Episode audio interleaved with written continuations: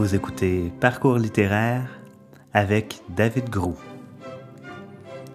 Candide ou l'optimisme, chapitres 2, 3 et 4.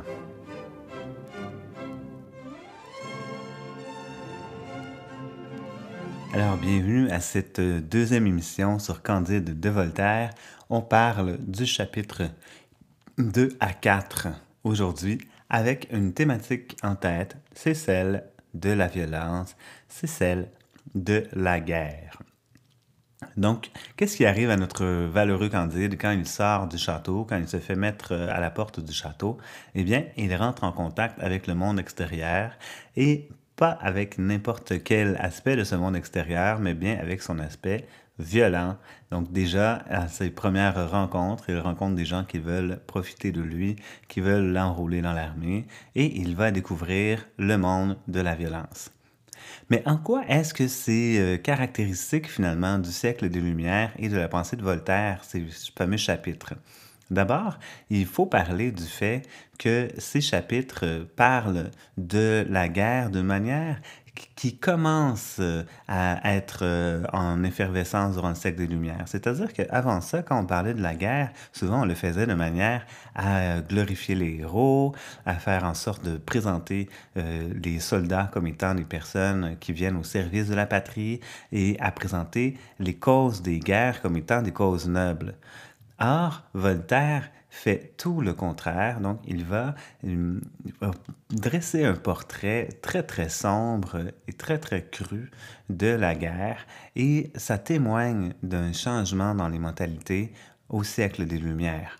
Donc, par rapport au contexte historique, il faut noter qu'on est dans une période, au moment de l'écriture de Candide de Voltaire, on est dans une période qu'on appelle la guerre de sept ans. C'est une guerre qui est extrêmement dévastatrice, une guerre qui est extrêmement sanglante, qui va faire au-dessus de 200 000 morts seulement en France. C'est une guerre qui est également une guerre mondiale. Donc, euh, c'est pas, on ne l'appelle pas la première ou la deuxième guerre mondiale, mais c'est une guerre qui est mondiale. Donc, euh, c'est une guerre qui va opposer euh, toutes, sortes de, toutes sortes de groupes en Europe et qui va également euh, avoir des répercussions, des répercussions pardon, en Amérique et également en Inde, jusqu'en Inde. Donc, c'est une guerre extrêmement importante que cette guerre de sept ans. Donc, on a un changement de position et de sensibilité par rapport à la violence qui est caractéristique du siècle des Lumières. Et on a aussi là vraiment la, la présentation de, de la pensée de Voltaire, qui est un grand défenseur de la tolérance.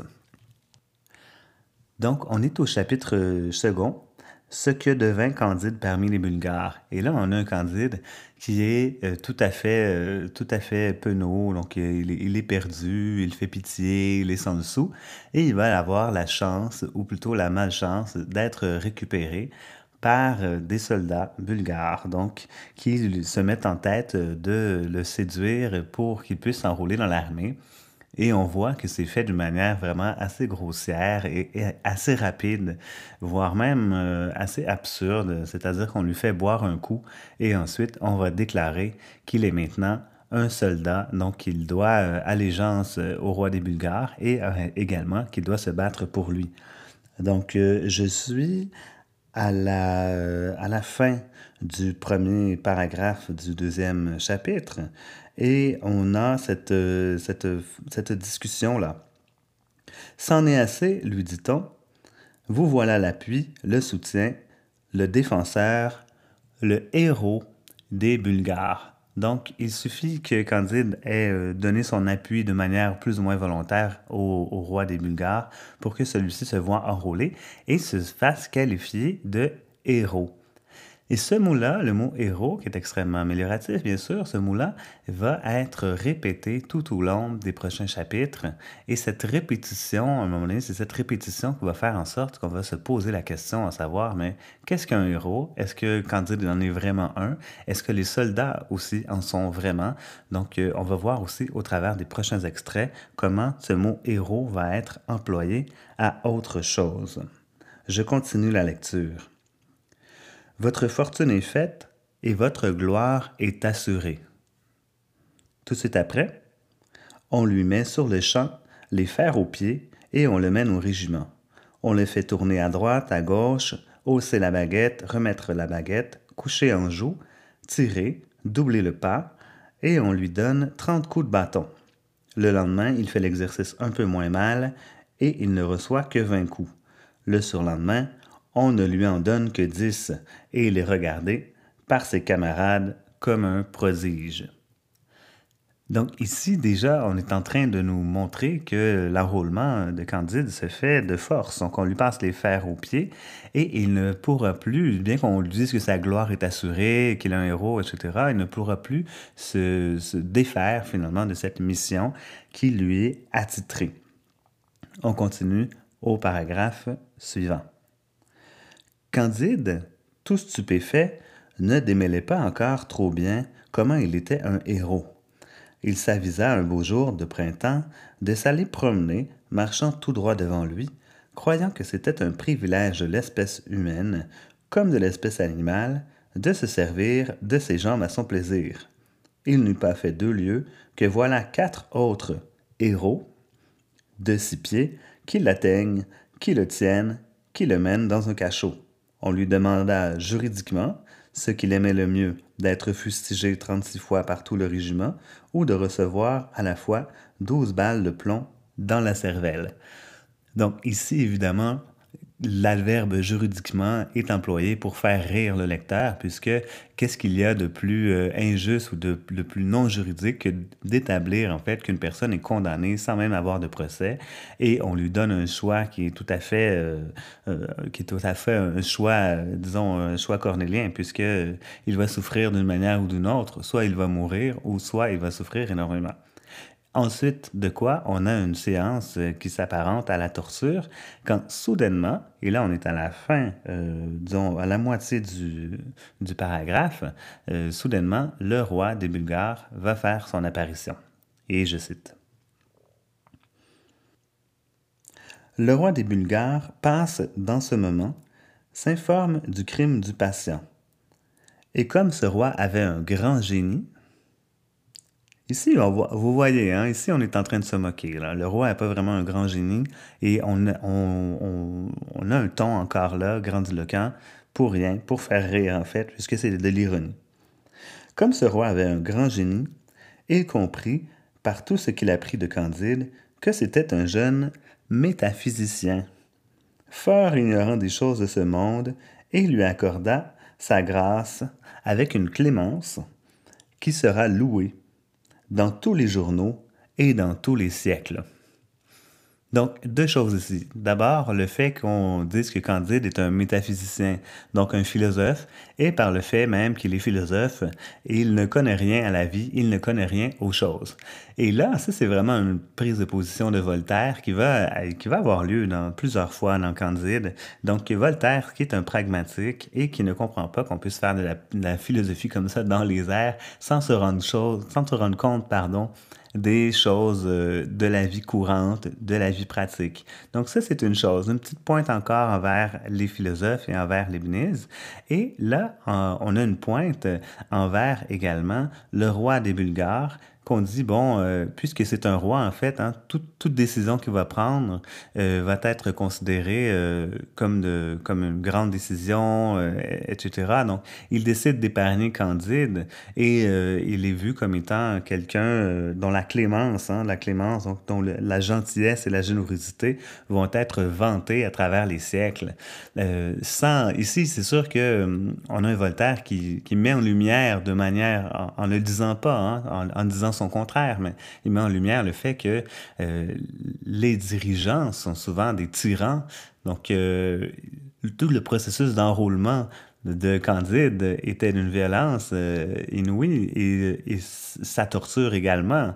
Donc, euh, et tout ça, c'est le fait aussi des puissants qui ont choisi euh, ce mode de fonctionnement pour enrouler les gens. Donc, le fait qu'on qualifie le roi ici de très clément, une grande clémence, etc., mais c'est une blague, en fait, qui laisse comprendre qu'au final, c'est un tyran et qu'il est violent comme les autres.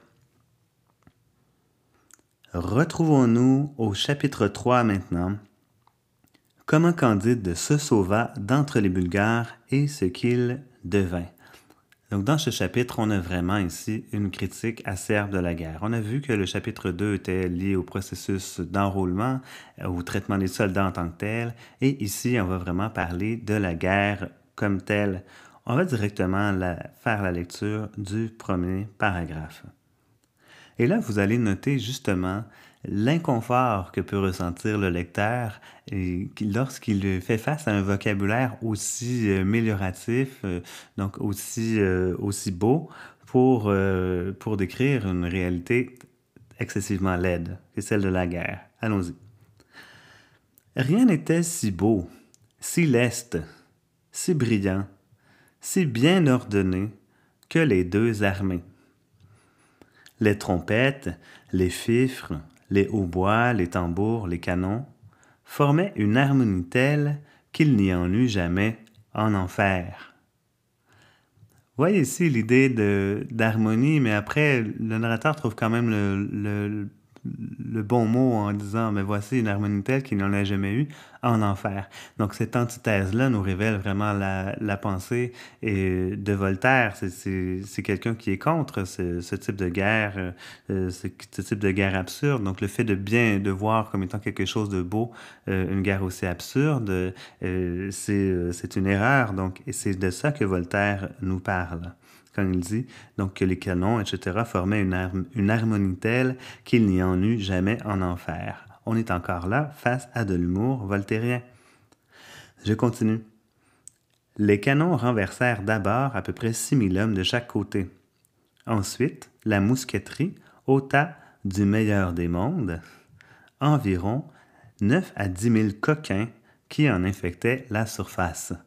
Donc, si on se fie juste à la connotation des mots, là, donc euh, coquin qui infectait la surface, ici, ce sont des, ce sont des mots euh, connotés très péjorativement pour décrire les personnes qui meurent, comme si ces personnes, donc les coquins, on parle de malfaiteurs, de malfrats, euh, le fait d'infecter, etc., comme si ces personnes-là étaient vraiment de, pauvres, de pauvres insectes ou euh, de sortes de parasites. Ou, euh, donc, et comme si leur mort, au final, donc les 9 à 10 000, comme si leur mort était une bénédiction. Je continue.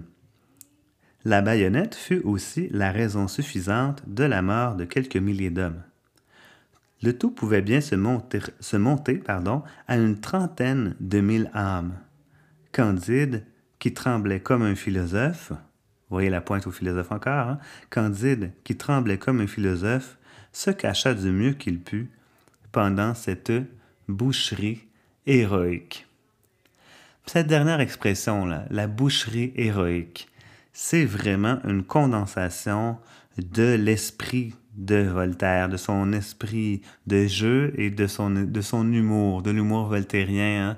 Donc, une boucherie d'une part. Ça, c'est vraiment connoté très négativement. On voit la guerre comme étant quelque chose qui tue, quelque chose qui démembre, euh, quelque chose qui, euh, qui, qui, est sanglant, qui est violent. Et ensuite de ça, on vient ajouter l'adjectif héroïque.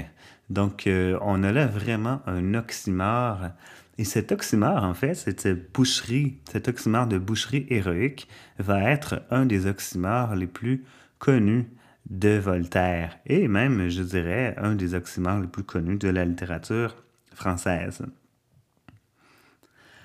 Allons au paragraphe suivant.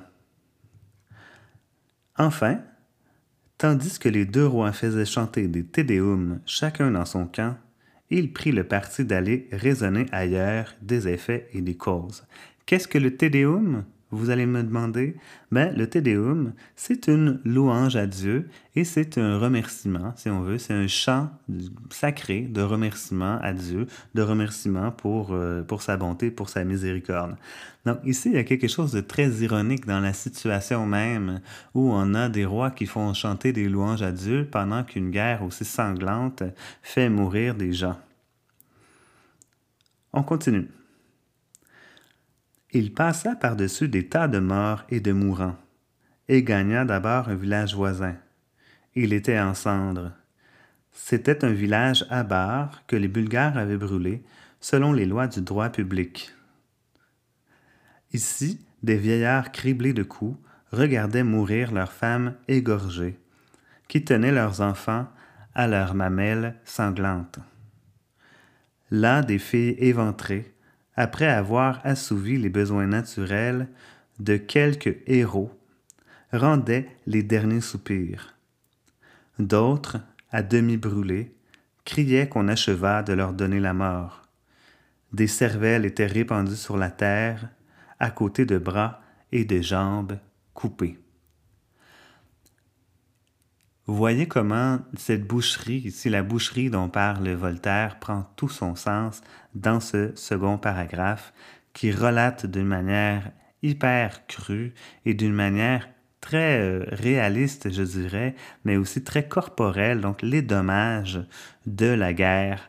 Et habituellement, les scènes de guerre vont représenter, comme on le disait plus tôt, vont représenter des héros, vont représenter euh, de grandes batailles, donc quelque chose de glorieux.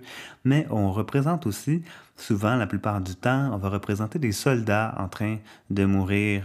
Et ici, la différence, en fait, c'est qu'on présente principalement des personnes vulnérables en train d'être atteintes de la guerre. Donc on parle de femmes qui se font violer, on parle de vieillards qui se font cribler de coups, et on parle aussi euh, d'enfants qui, euh, qui subissent la mort, qui subissent euh, la guerre.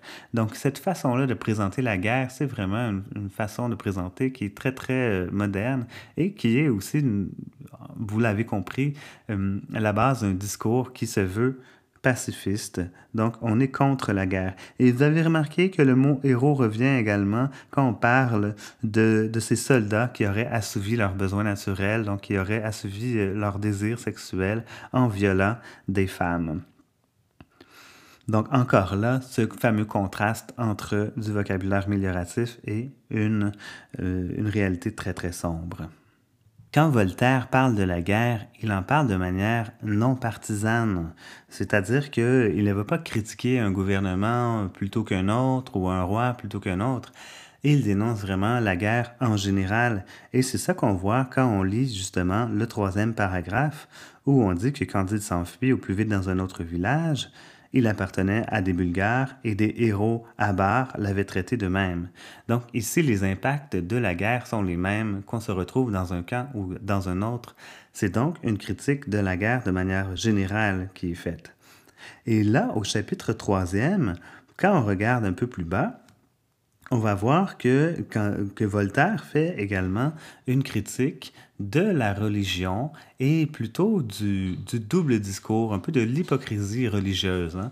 un peu comme, euh, comme, euh, Molière avait pu le faire euh, précédemment, donc avec son Tartuffe, etc. Donc de l'hypocrisie.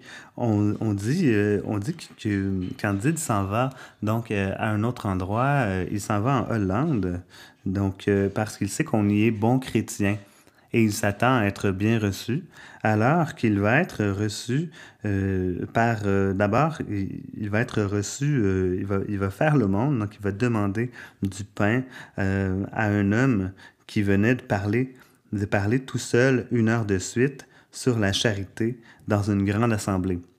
Et là, on est au paragraphe 1, 2, 3, 4, 5. D'accord? Cet orateur, le regardant de travers, lui dit que venez-vous faire ici? Y êtes-vous pour la bonne cause? Il n'y a point d'effet sans cause, répondit modestement Candide. Tout est enchaîné nécessairement et arrangé pour le mieux.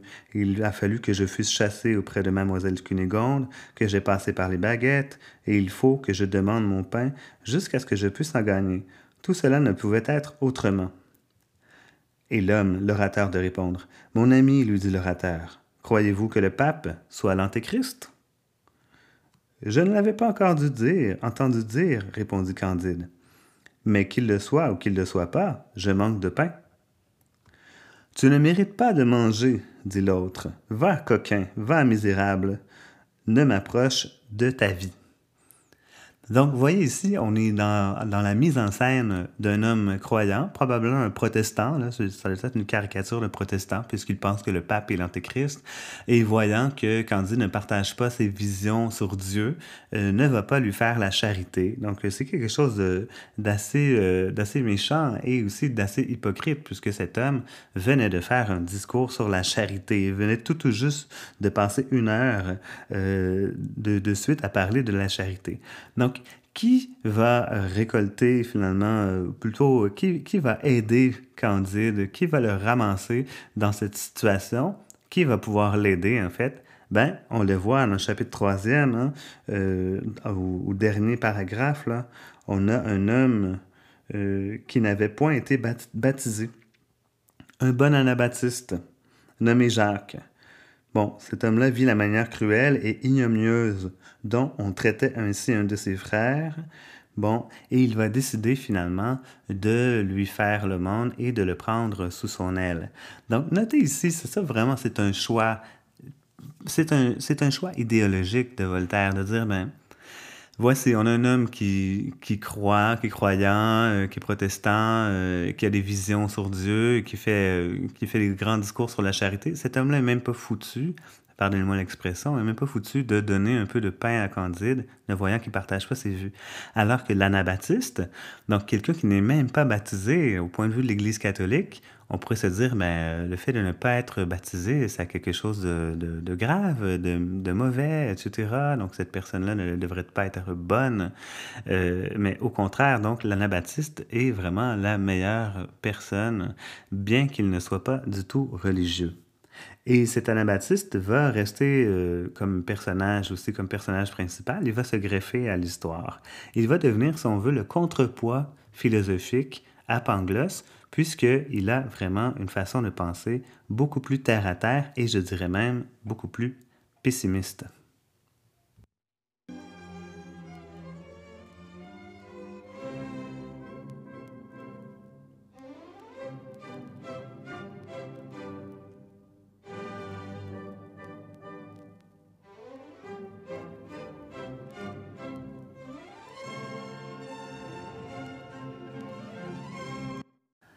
Au chapitre 4, euh, ce sera le, au tour des proches de Candide de subir le sort de la guerre, de subir les affres et la violence de la guerre.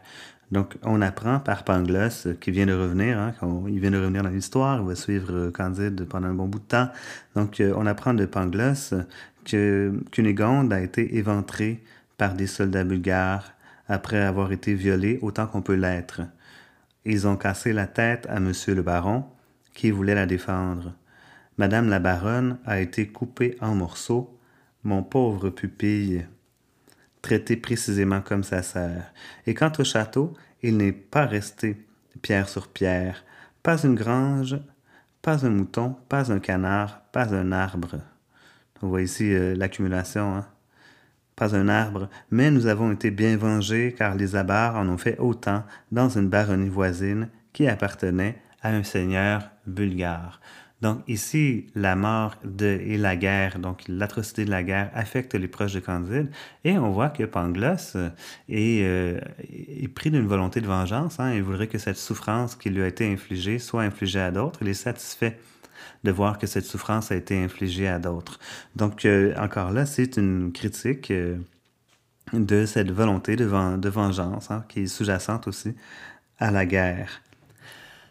Donc, oui, on parle de la guerre, mais on parle également, dans ce chapitre, euh, on, retourne sur l'humour par rapport à la philosophie de Leibniz. Et Pangloss, parlant de maladie vénérienne, là on est au chapitre, euh, chapitre quatrième, bien sûr, toujours, mais on est au euh, troisième paragraphe. Donc, Pangloss va parler de cette maladie vénérienne qu'il a attrapée euh, et cette maladie viendrait directement, tout directement, de Christophe Colomb qui l'aurait attrapé sur une île. Et Candide, en fait, euh, demande, euh, s'écrit, bon, là on est rendu au, paragraphe 4. Ô Pangloss, s'écria Candide, voilà une étrange généalogie. N'est-ce pas le diable qui en fut la souche? Donc, n'est-ce pas le diable qui fut la souche de cette maladie vénérienne? Point du tout, répliqua ce grand homme. C'était une chose indispensable dans le meilleur des mondes, un ingrédient nécessaire. Car si Colomb n'avait pas attrapé dans une île de l'Amérique cette maladie qui empoisonne la source de la génération, qui souvent même empêche la génération, et qui est évidemment l'opposé du grand but de la nature, nous n'aurions ni le chocolat, ni la cochenille. Donc, ça encore ici, on a de l'humour euh, voltairien, hein, parce que on a Pangloss qui dit bon, mais tout a une raison, et puis le, les, petits malheurs amènent, euh, amènent au grand bonheur, etc. C'est la, la philosophie de l'Église.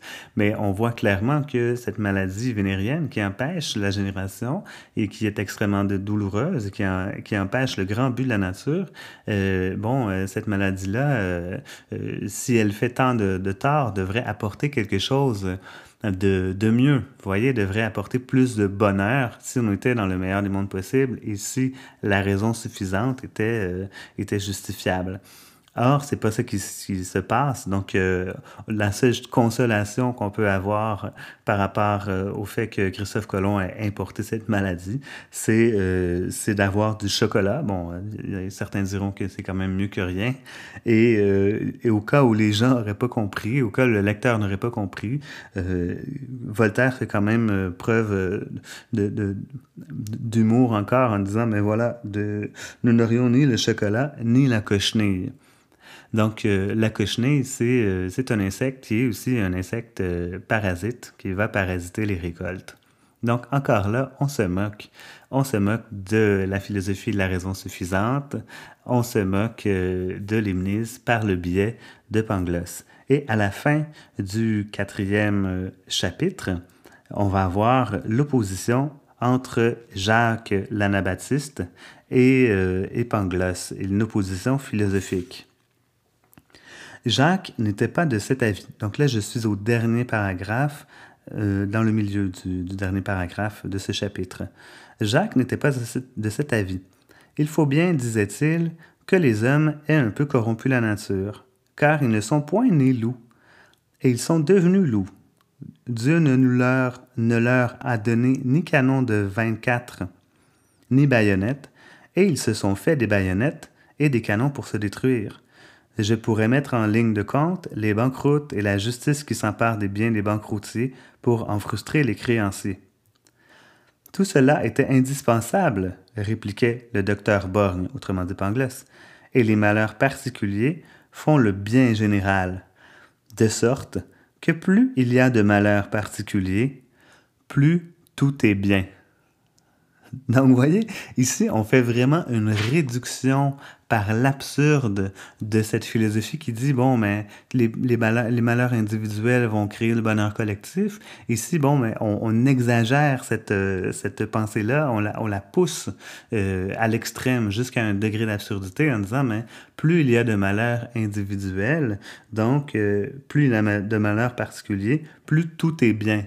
Voyez, comment peut-on avoir, euh, euh, avoir cette équation plus que de, de toute manière, euh, normalement, si le bien est général, il devrait provoquer également du bien chez les particuliers. Donc, encore là, un trait d'humour voltairien pour réduire ses adversaires philosophiques à néant c'était l'étude aujourd'hui avec David Gros au parcours littéraire. C'était l'étude des chapitres 2, 3 et 4 de Candide de Voltaire. Au plaisir de vous voir, de vous avoir avec moi dans une autre émission. Donc je vous dis à bientôt, à la prochaine.